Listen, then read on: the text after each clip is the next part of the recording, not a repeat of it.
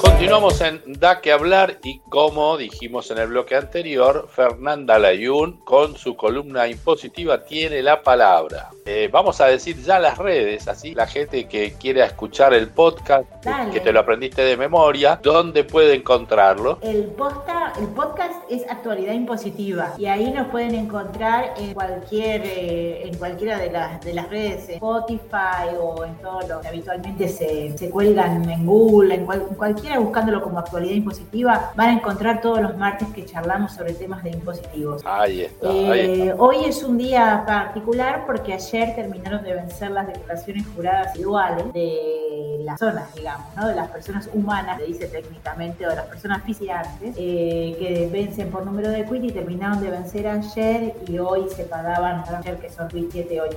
Así que un poco de tranquilidad comienza en el camino de los que dedicamos a estas ásperas lides como Y como novedad hoy, eh, bueno, en realidad tenemos una novedad que es un poco de contar esto de los idas y vueltas, que es que como los, para presentar tanto estas declaraciones juradas de ganancias y bienes personales se hacen a través de aplicativos. Es decir, eh, dentro, uno entra a la, base, a la página de la FIP con quit y clave fiscal y ahí hay un site que es en la nube, digamos, no es en la, no se baja en la Mac rígido y ahí uno carga todos los datos para presentarla. De... Esto históricamente, pero digo históricamente me puedo remitir a los últimos 20 años, siempre lo arman tarde, porque bueno, la tarde, la FIP llega tarde con las acciones, después no funciona, funcionan mal, hay cosas que no se pueden hacer y este año fue más tarde que nunca, porque recién el 15 de julio van a ser 60 días disponible tema y en esos días con mucho. Entonces uno cargaba la información y ¿qué ocurría? Cargabas la información y después no, tenía problemas, no, no llegabas al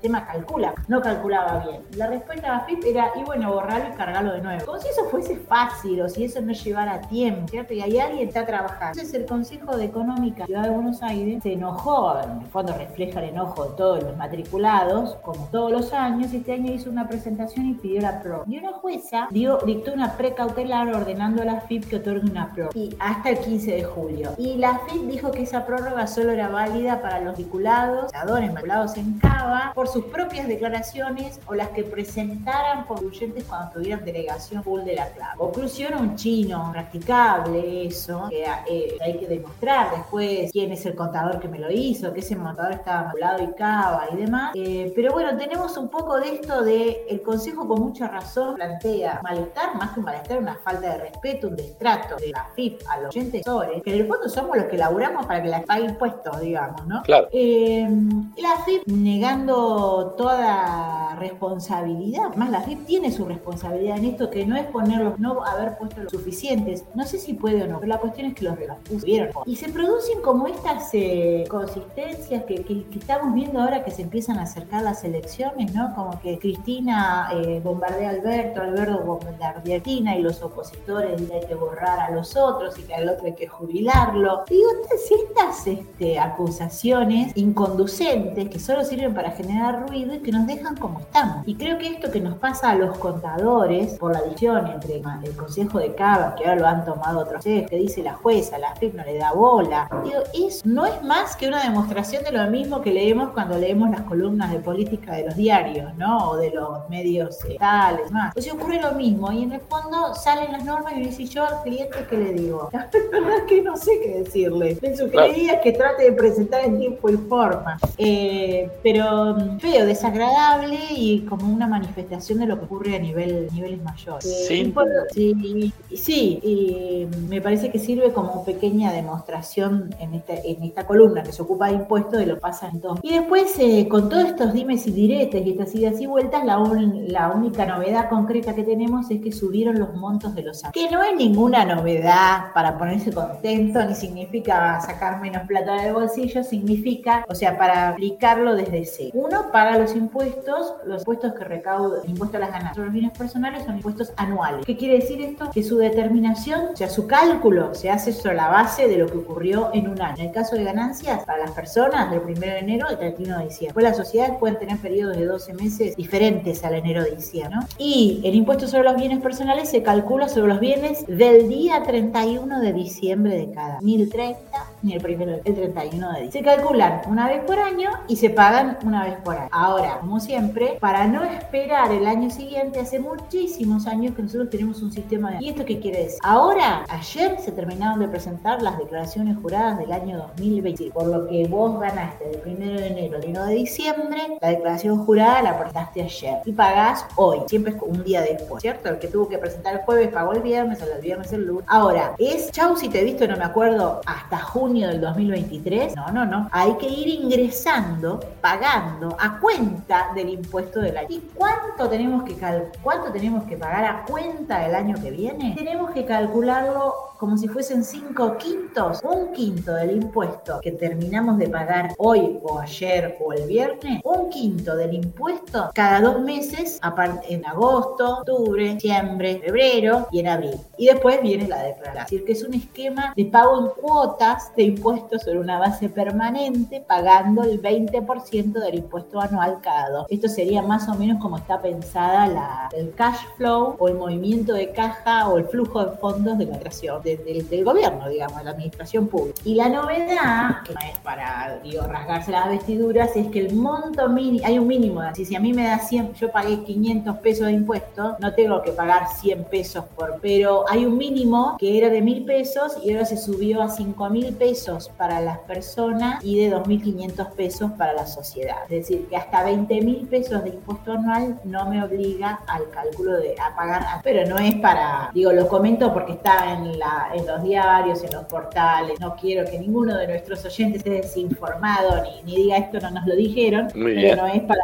para ponerse muy contento. Claro que no, claro que no. Bueno, Fer, eh, con esto terminamos, digamos. Con, sí, no tenemos más novedades, hay que descansar, nos toca. Esta semana, lo que queda esta semana nos toca descansar. Ahí está, pero vos no, porque me gustaría que le respondas a una oyente que escribió lo siguiente. Eh, quiero comprar con mi aguinaldo de jubilada unos dólares, pero me pide el banco en forma online que los asigne a bienes personales o a impuesto a las ganancias. ¿Cuál debo poner? No tengo otro ingreso y soy dueña de un departamento de dos ambientes en San Fernando. Esto pone Olga. Ah, eso se lo están preguntando seguramente adivino porque cada banco tema, pero yo entiendo que se lo están preguntando porque cuando uno compra dólares de ahorro, paga lo que vale el dólar oficial, digamos, o algo así, paga el impuesto país 30 y paga un 35% de la percepción a cuenta del impuesto a las ganancias o del impuesto sobre los bienes Entonces lo que están preguntando es a cuenta de qué quiere que cuando es alguien como Olga, solamente tiene un departamento de dos ambientes, que es vivienda personal, entonces seguramente no paga bienes personales y tampoco pague ganancias,